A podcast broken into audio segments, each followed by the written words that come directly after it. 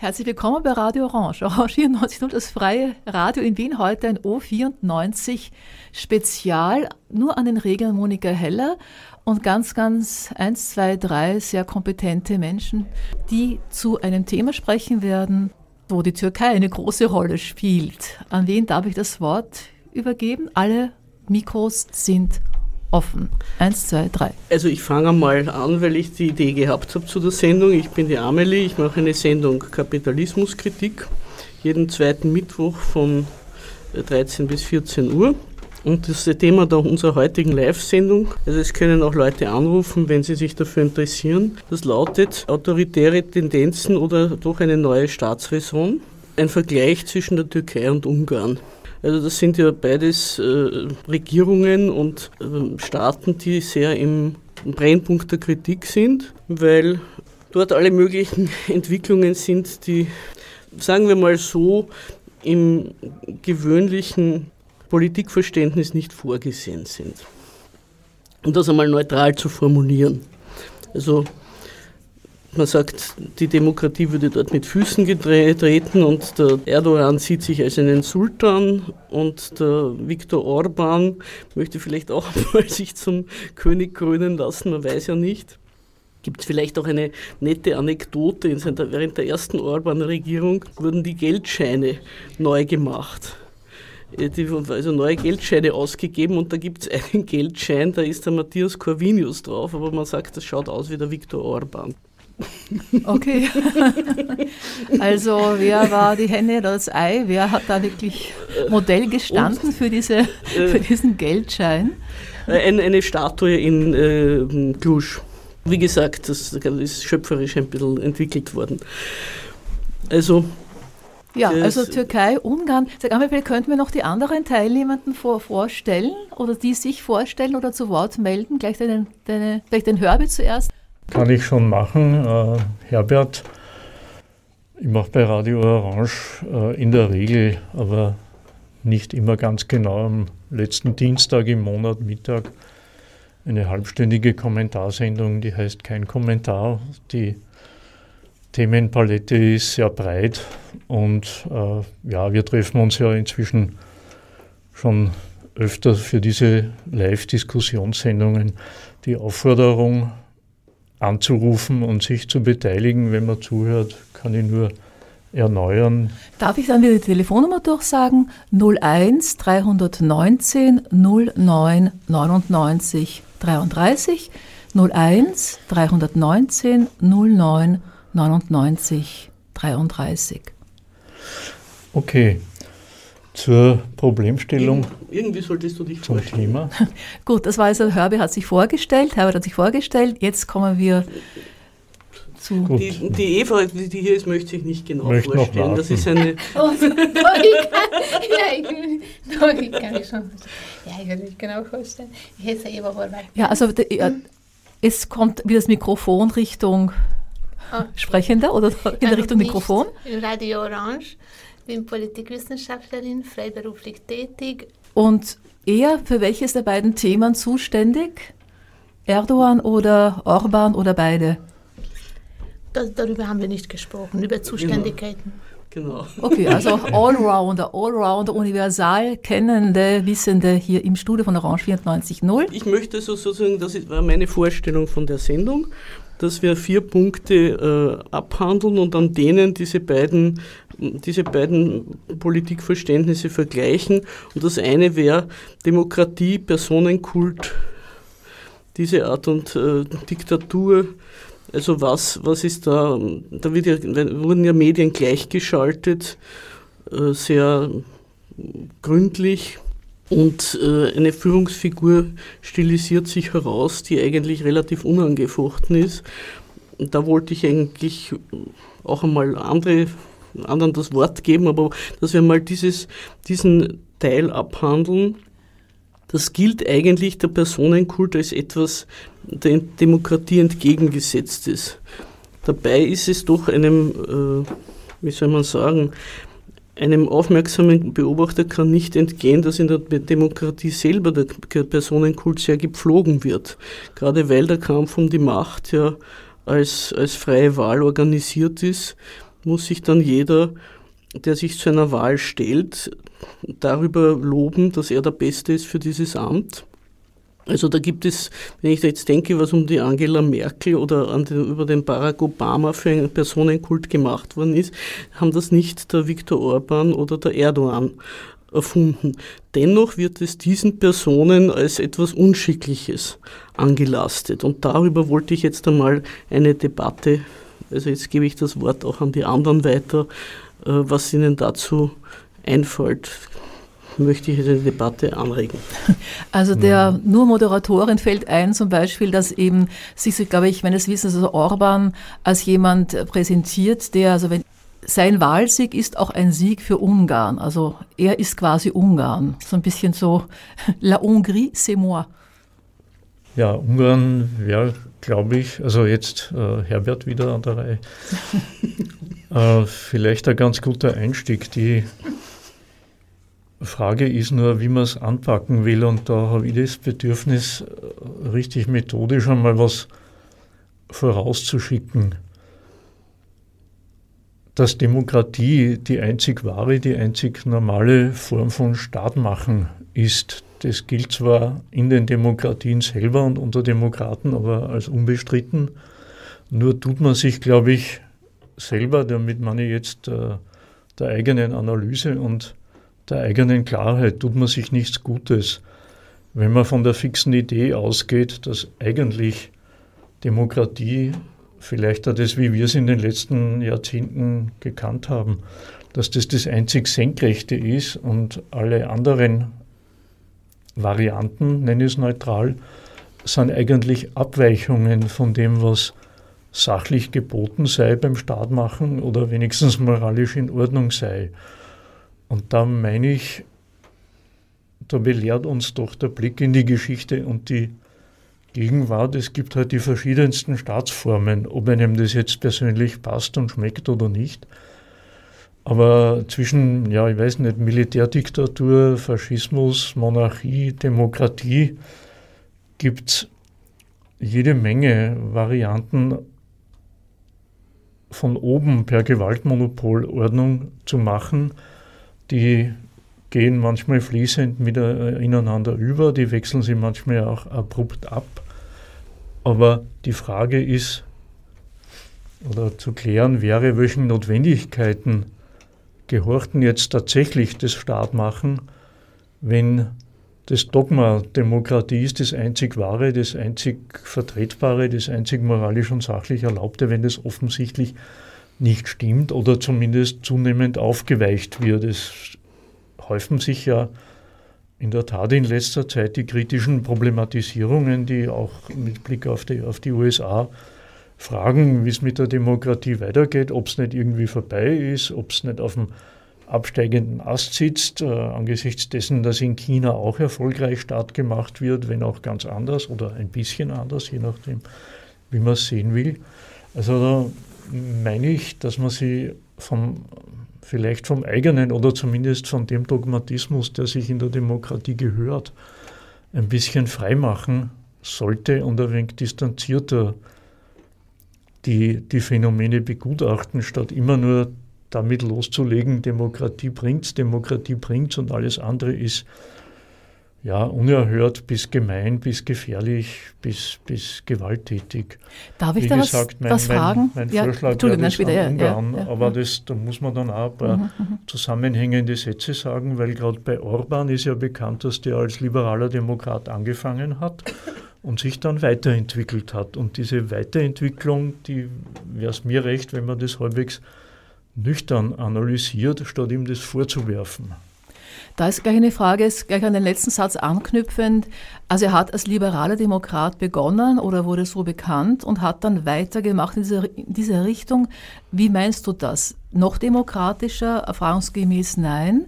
nein. Und dann noch die Frage, dann die Frage, was würdest du dann, welche, ich meine, das wäre jetzt eine, eine, eine politische Vorlesung, was bedeutet Demokratie ursprünglich, wie wird es eben heutzutage gelebt, wie kennt man es? Ich gebe dir auch vollkommen recht, es ist Demokratie in aller Munde, so als Allheilmittel. Aber was wäre dann deiner Meinung oder deiner persönlichen Meinung nach eine andere Staatsform oder eine spezielle Form der Demokratie? Naja, äh, was wäre eine andere Staatsform? Ist eine, also was, was, wäre, was wäre Demokratie? Ist es doch nicht so gut? Was wäre dann, also oder gibt es dann spezielle Formen der Demokratie, die denn vielleicht anzustreben wären? Ich meine, ich meine es auch persönlich, weil ich kann nicht nur sagen, ich beobachte das aus der Ferne, sondern überlege mir ja auch, wie ist es bei uns? Die ist eine Gesellschaftsform und man sollte davon doch nicht abgehen. Also das ist neu für mich jetzt.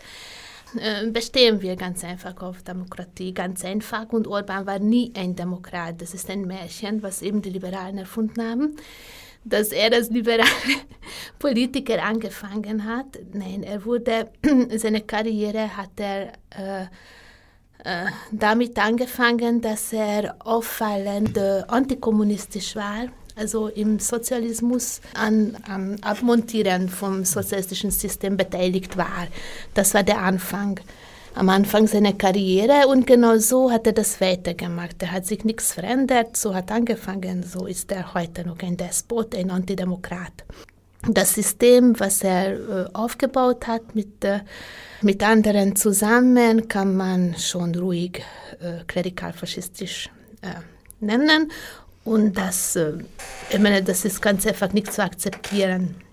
Und bleiben wir dabei, dass es einen Rechtsruck gibt in der ganzen Welt.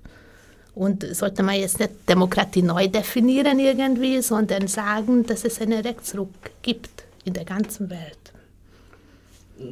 Das würde ich ja nicht bestreiten, dass es einen Rechtsruck gibt. Äh, zum, zur Entwicklung zum Viktor Orban möchte ich anknüpfen an das, was die Eva gesagt hat. Natürlich hat er sich über den Antikommunismus damals äh, in Position gebracht, das haben aber alle Parteien gemacht, also auch das, äh, die, die, die na, wie das Demokratische Forum zum Beispiel, was ja die ersten Wahlen gewonnen hat nach, nach der Wende. Er war besonders für den Abzug der sowjetischen Truppen. Für den hat er sich stark gemacht und hat sich auch an dieser, ähm, muss man schon sagen, also schon eine Veränderung. Er hat, äh, Viktor Orban war eine der wichtigen Personen bei dieser Neubegrabung vom Imre Neutsch und ist aber dann auch der gewesen, der die Statue vom Imre Neutsch entfernen hat lassen von seinem Platz in den letzten Jahren. Also er hat schon eine Entwicklung durchgemacht. Damals Fidesz, wie sie, wie sie sich als Partei gegründet haben, haben sich irgendwie als Partei der Jugend ein bisschen wie die Grünen locker vom Hocker gegeben. Da war schon diese autoritäre, ähm, wie man das nennen könnte, oder diese ähm, sich als Nation definieren, wie die Monika das äh, vorhin erwähnt hat. Das war damals nicht die Politik. Mit der Politik hätte man nämlich damals nach der Wende keinen Erfolg haben können. Naja, Orban bekennt sich ja, wenn man so will, zu einer Kritik der westlichen Demokratie. Er nimmt für sich die illiberale Demokratie in Anspruch. Und da hat es schon für ein interessantes Thema, das einmal zu klären, was er damit meint, was er an der im Westen üblichen Demokratie auszusetzen hat und wie er darauf gekommen ist. Und da möchte ich ein paar Einstiegshinweise liefern. Nicht nach dem Zusammenbruch des Ostblocks hat er, so wie die anderen Staaten auch, hat Ungarn das westliche Modell im Großen und Ganzen übernommen, also Demokratie als Staatsform, Kapitalismus als Wirtschaftsform und das Ganze gleich so, dass die eigenständige politökonomische Entwicklung gar nicht stattgefunden hat, weil man sich von vornherein in die EU hat eingliedern lassen, was den Charakter eines ziemlichen Diktats hatte. Man wollte in den Westen und man wurde dann genötigt, die, West die Vorgaben der EU zu übernehmen und da sind ja wesentliche Teile der Ökonomie daran kaputt gegangen, auch in, auch in Ungarn. Aber so ging es dann halt einige Jahre oder vielleicht auch anderthalb Jahrzehnte. Man macht im Westen mit als Ungarn und dann kam meines Erachtens die große Zäsur. Das war die Finanz- und Staatsschuldenkrise. Damals war der Staat Ungarn pleite. Äh, es war nämlich gar nicht Griechenland als erstes europäisches Land pleite, sondern Ungarn. Allerdings war halt Ungarn kein Euroland. Darum hat sich das etwas anders äh, äh, dargestellt. Und aus dem hat Orban den Befund gezogen, dass der ungarische Weg, äh, eben die Übernahme der Demokratie und der Marktwirtschaft, ganz grundsätzlich verkehrt ist, dass das Ungarn nichts gebracht hat, dass das Ungarn in den Bankrott geführt hat, dass das nicht ein Karriereknick ist auf einem im Prinzip richtigen Weg, sondern dass das eine fundamentale Änderung braucht. Und seither führt ja Orban, so gut er es halt hinkriegt, äh, in der EU einen Kampf gegen die europäischen Prinzipien, sofern er der Meinung ist, die schaden Ungarn. Und da hat er in einer Hinsicht ja auch recht, die ökonomischen Regularien der Europäischen Union, das sind ja auch keine, keine Sachgesetze des Wirtschaftens schlechthin, sondern das sind die Richtlinien und die Prinzipien, die sich die westeuropäischen kapitalistischen Staaten gegeben haben und die sie dann dem, dem Osten aufgedrückt haben. Aber wie dem auch sei, also der hat äh, daraus den Befund gezogen, der ungarische Weg ist prinzipiell verkehrt. Und deswegen ist auch die bis damals übliche, von mir aus eben die demokratische Art, Staat zu machen und Politik zu machen, verkehrt. Der Befund war äh, bei, bei der, beim Ausbruch der Finanz- und Staatsschuldenkrise ne, 2008, da hatten die ungarischen Linken, die Sozialdemokraten das Pech, dass sie an der Macht waren und 2010 gab es dann die, die Wahl, die den Orban an die Macht gebracht hat. Ich glaube sogar mit zwei Drittel Mehrheit, stimmt das oder bald. Naja, jedenfalls äh, sagt Orban, äh, die Sozialdemokraten, das sind keine Politiker, die bloß Pech hatten, sondern das sind Verräter und Verbrecher. Die haben Ungarn in die Scheiße geritten, weil sie sich vom Westen alles gefallen haben lassen. Und wenn das so ist, dann ist auch die Art und Weise der politischen Willensbildung verkehrt. Dann muss man seiner Ansicht nach dafür sorgen, dass die dauerhaft von der Macht wegbleiben. Dafür stehen so Sachen wie eine neue Verfassung und eine Wahlrechtsreform und die ständige moralische Diffamierung. Und dann muss man auch die, die, die Öffentlichkeit neu strukturieren, die ja genau diesen unfähigen Verbrechern, Verrätern, wie auch immer, Gehör ge äh, verschafft haben, wo sich die demokratisch gewählten Machthaber wie überall ihr, ihr, ihre Sprachrohre sichern konnten. Das gehört ihnen weggenommen. Und dass das Volk das nicht wollen kann, dass Ungarn pleite macht, das steht für Politiker wie Orban sowieso fest. Das Ganze nochmal anders.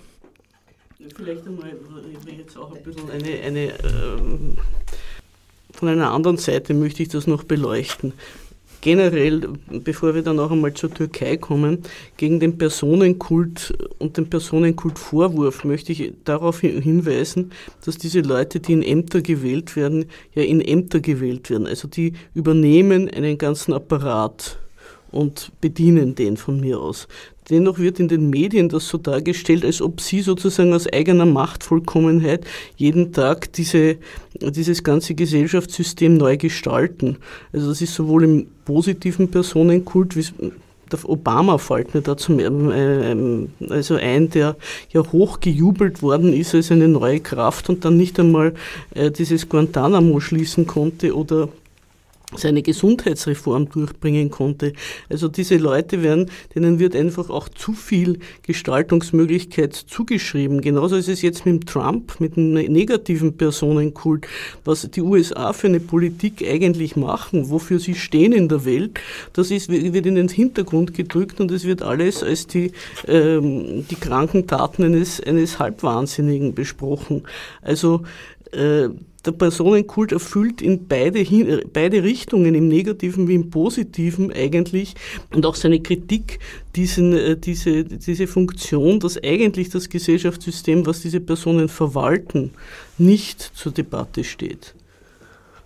Vielleicht, die Eva möchte jetzt noch was sagen und dann machen wir vielleicht eine Musik. Ich würde ja, würd gerne, genau, Eva, sofort. Dann würde ich gerne ein bisschen Musik aus Ungarn noch spielen, bevor wir zur Türkei kommen. Ja. Und äh, damit wir so eine kleine, einen kleinen Musikbreak machen. Und ganz kurz noch zu Trump, also den kann man jetzt mögen oder auch nicht, da will ich mich überhaupt gar nicht, überhaupt nicht äußern. Aber was ich so beobachte, also Trump ist ja kein Extrembeispiel, aber ein gutes Extrembeispiel, so in den sozialen Medien, also ich kenne kaum jemanden, der sich nicht über ihn lustig macht, über seine Frisur, über seine Haare, über ihn, wie auch immer. Und also jeder nützt viele Gelegenheiten, um was Witziges zu posten. ist ja okay, aber beschäftigt uns auch ganz schön. Ist eigentlich schade um die Zeit. Es wäre interessanter, sich zu, wirklich mit der Politik eben oder mit der politischen Realität in den USA auseinanderzusetzen. Also es ist so, an, an erster Stelle steht eben diese Person, die wird dann angegriffen, zu Recht, zu uns ist es mal nicht so wichtig, aber eigentlich geht es um anderes. Also das wollte ich nur gerne unterstreichen, wenn ich das darf. Aber Eva scharrt schon in den Startlöchern und nähert sich dem Mikrofon. Du, du genau. könnt sich auch ein bisschen umsetzen. Ich glaube, anders geht es nicht. Auch wir können nicht zaubern. Es muss eine gewisse Distanz. Dann geht ja. alles gut. Na, zu Imre Neut wollte ich noch sagen, dass es dieses... Äh, das Begräbnis, das hatte die Aufgabe, das war auch eine antikommunistische, antisozialistische Akt. 89. Ja, 89. Und jetzt mit dem, dem Abtransportieren von, von dem äh, Skulptur von ihm, ist das, das geht weiter eigentlich, weil jetzt in dem, im, im Rampenlicht der direkten, die Aufständischen 56, die von ihm rechts standen. Und deswegen eigentlich Orban ist trotzdem der gleiche geblieben. Es geht weiter, eben das das betonen, wie wichtig der, der, der Aufstand 1956 war. Und jetzt der neue Held ist aber nicht mehr Imre Neutz, sondern andere, die, die viel mehr rechts von, von ihm äh, standen und schon damals äh, eine, diese neohortistische Restauration im Kopf hatten, was, was Orban eigentlich äh, vollziehen konnte, äh, weil hier in Ungarn können wir ruhig mit, äh, mit der, über eine äh, neohortistische Restauration Situation sprechen. Und was ich noch sagen wollte, eben Personenkult.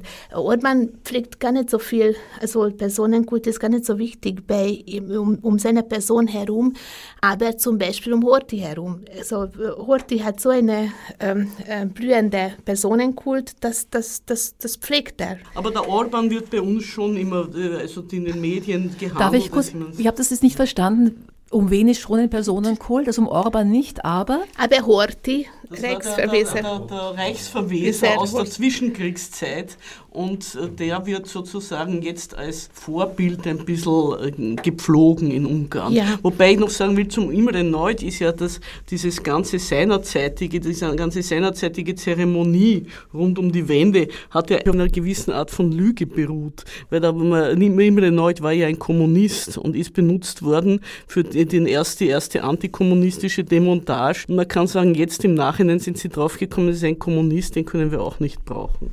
Ja, aber ich bin nicht verstanden, er war doch kein Kommunist. In ja, seinem Selbstverständnis war er das schon und auf das möchte ich mich da schon beziehen.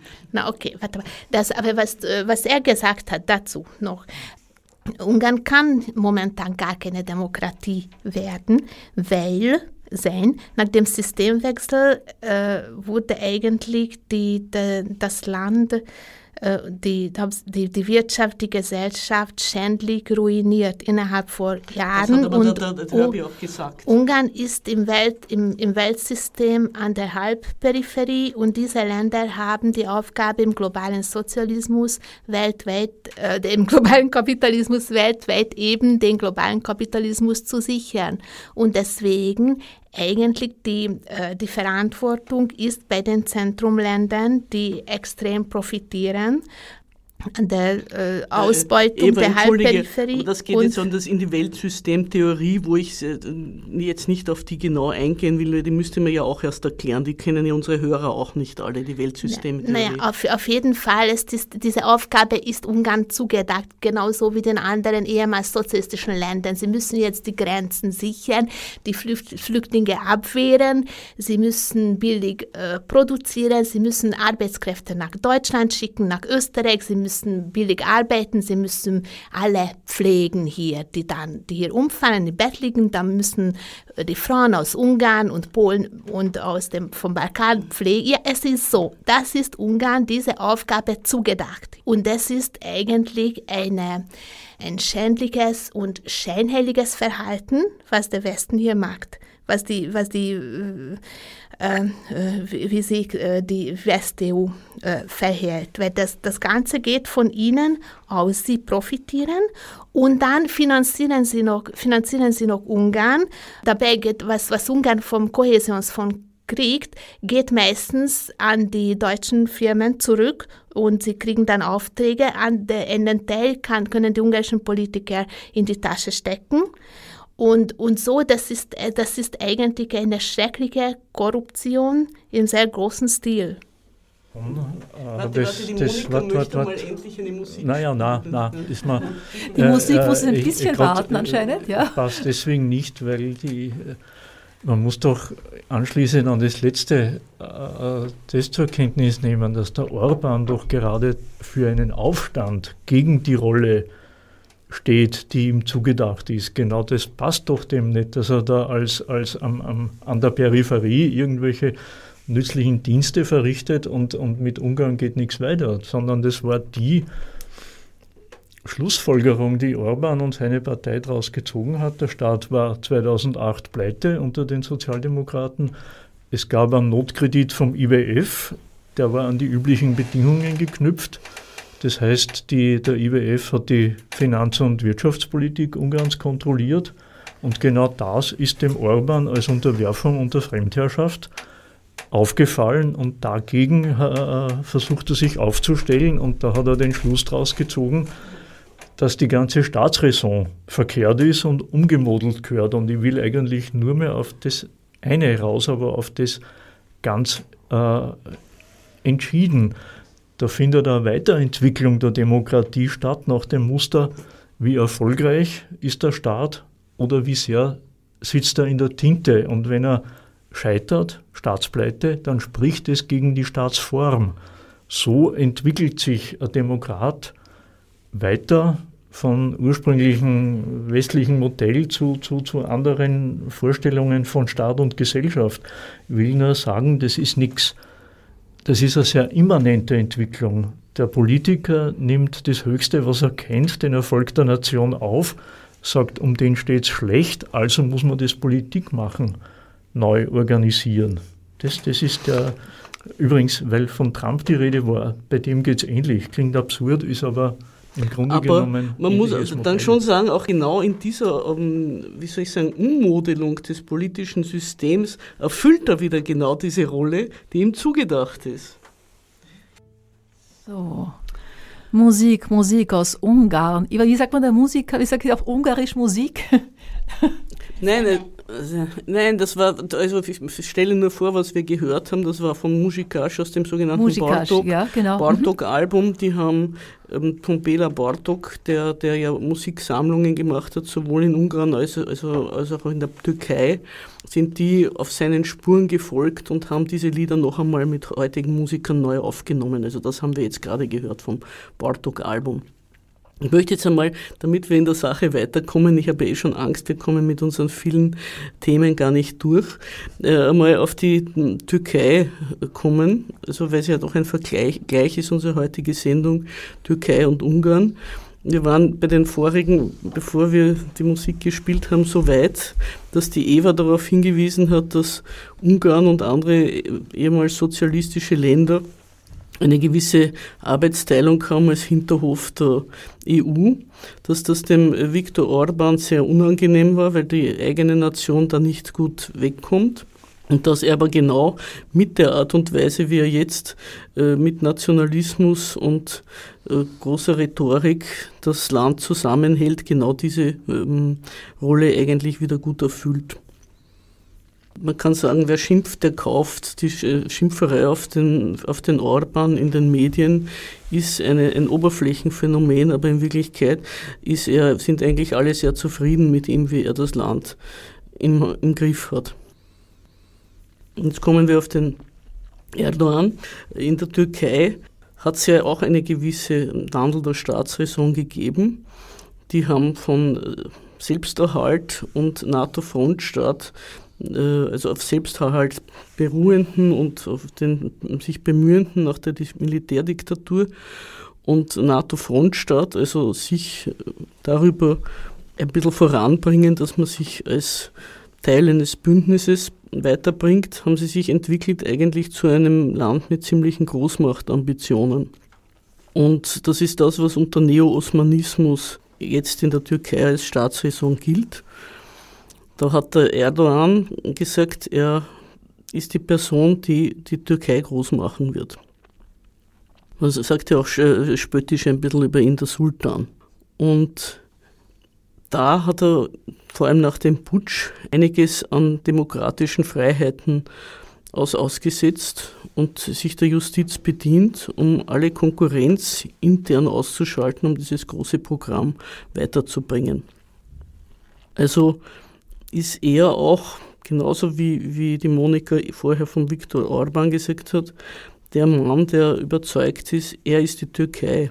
Die Türkei hat, hat Großes vor und er ist die Person, der das durchziehen kann. Da duldet er eben auch keine, keine Konkurrenten, keine Widerrede, keine störenden Minderheiten. Und das ist etwas, was auf der einen Seite ihm auch zugute gehalten wird. Also auch der, der, der Erdogan bei aller Geschimpferei ist der EU sehr recht. Als Türsteher und als jemand, der die Politik, die sie selber eigentlich gar nicht mehr richtig betreiben, zur, zur ähm, Schwächung und Demontage des syrischen Regimes, wie es genannt wird, dass der eigentlich da seinen Mann steht. Ja. Ja, ja. Was ist es dazu zu sagen? Die Eva? Eva meldet Ja, sich. ich möchte, ich möchte dir anschließen. Meiner Meinung nach ist es auch so, dass, dass hier äh, sehr starke Interesse von der EU äh, erfüllt werden, die mehrere Milliarden Euro der Erdogan schon bekommen hat, um die Flüchtlinge fernzuhalten. Ich glaube schon 8 Milliarden.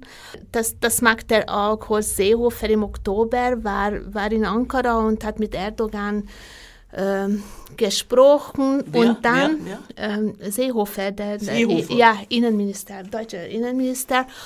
Und ein paar Tage später ist die Invasion der Türkei in, in, in, in Nordsyrien losgegangen und, und die EU hat dann, glaube ich, nicht zustande gebracht, das zu verurteilen oder, oder später oder gar nicht. Und, und dann ha, haben der, der ungarische Außenminister hat dann das auf sich genommen, dass er kann was dafür, dass, dass, die, dass diese Invasion nicht verurteilt wurde.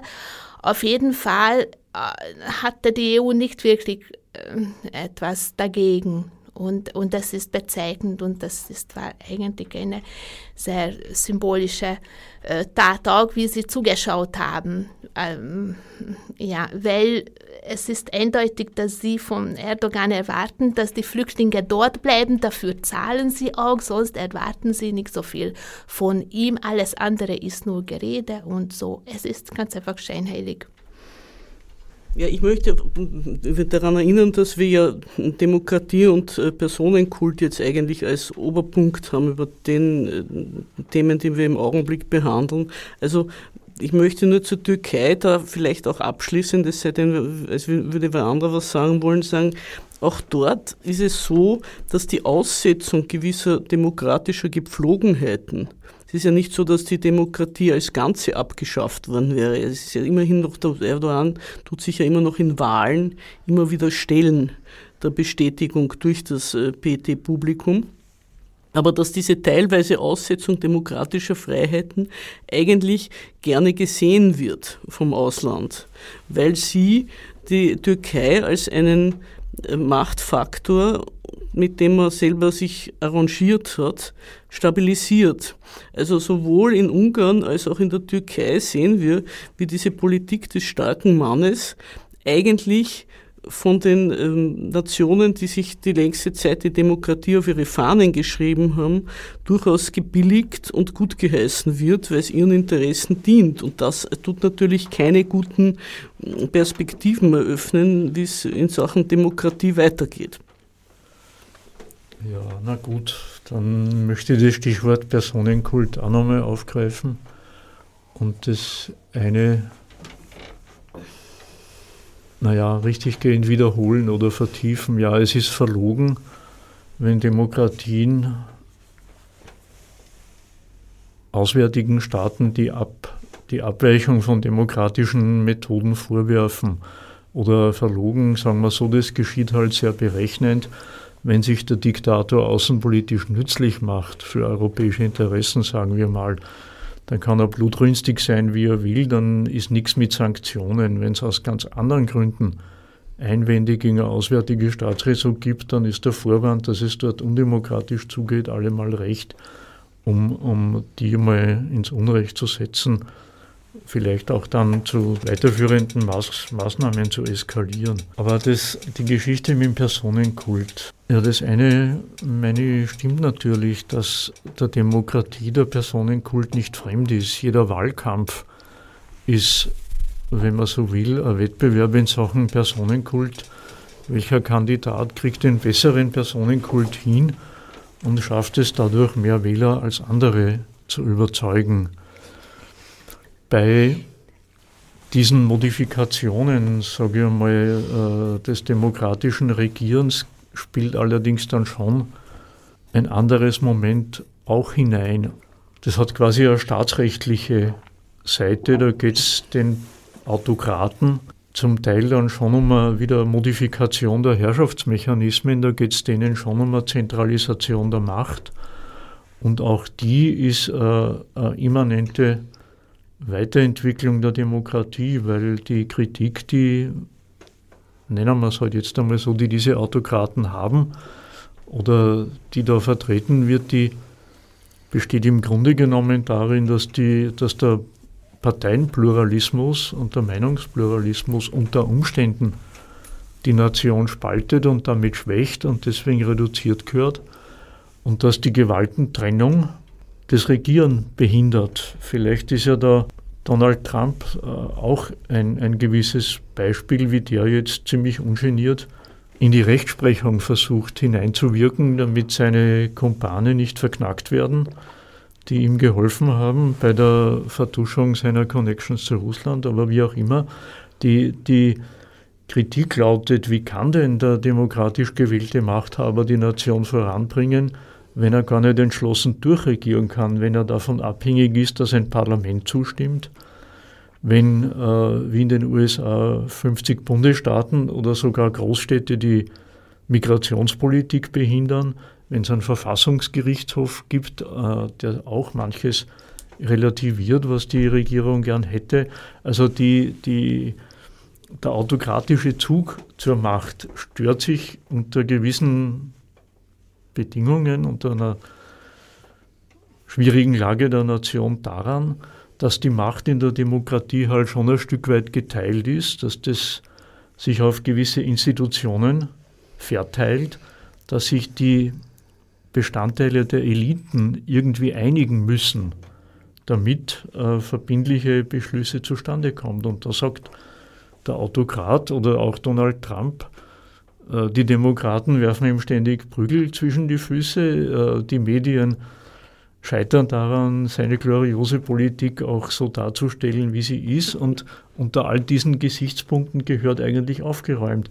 Da verweigert Trump zumindest ein Stück weit den, der Demokratischen Partei oder seinen Gegenkandidaten etwas, was für die Demokratie schon einige Jahrzehnte konstitutiv war, nämlich dass sich die Parteien und die Kandidaten gegenseitig als, wie die Floskel heißt, legitime demokratische Mitbewerber anerkannt haben.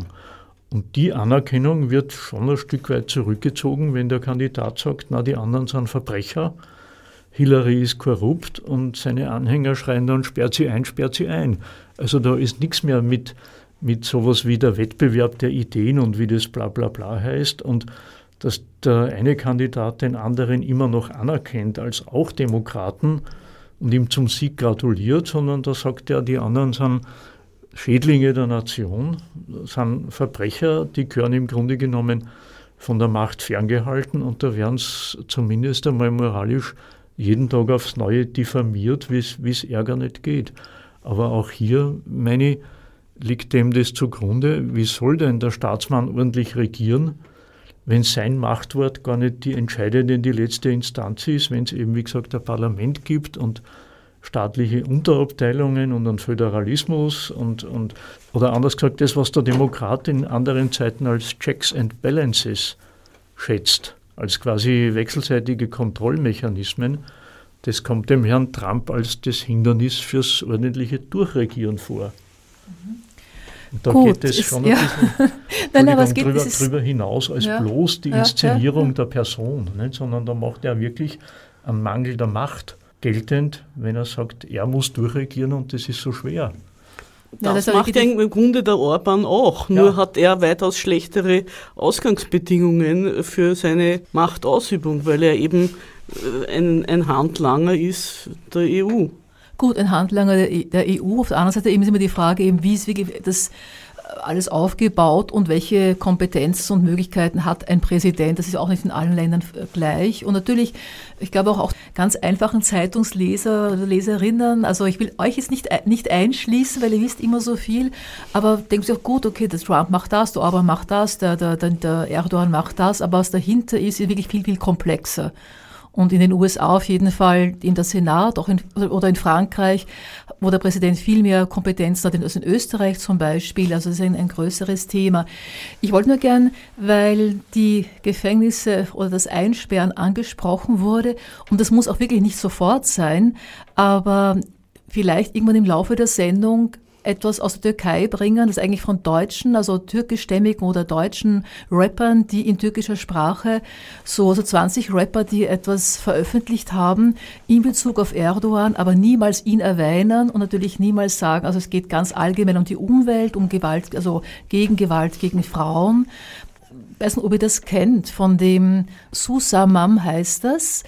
Und Shanisher, kennt ihr das? Du möchtest eine Musik spielen mit einem Ja, Wort. aber, aber ich möchte auch darauf, das. bevor wir das machen, schon gerne erklären, worum es da geht. Ich, kann, ich kannte es bislang nicht, aber es ist eine, da haben sich 20 Rapper zusammengetan mit diesem Shani Sher und haben ganz, ganz lange, 15 Minuten lange Nummer, die wir jetzt nicht, nicht durchspielen werden, können gar nicht. Aber die haben sich eben zusammengetan unter diesem Shani Sher und haben dieses Video produziert mit Texten. Also jeder einzelne Rapper bringt so seinen Text. Es beginnt allgemein, dann kommt sehr viel mit Umweltschutz, auch auf Zerstörung der Wälder oder Rodung von Wäldern für Goldminen. Der Türkei wird eingegangen und dann ist es sehr, sehr lang, sehr, sehr, sehr komplex, aber schon sehr interessant. Das könnten wir zwischendurch mal spielen, wann auch immer. Du hast uns neugierig gemacht, also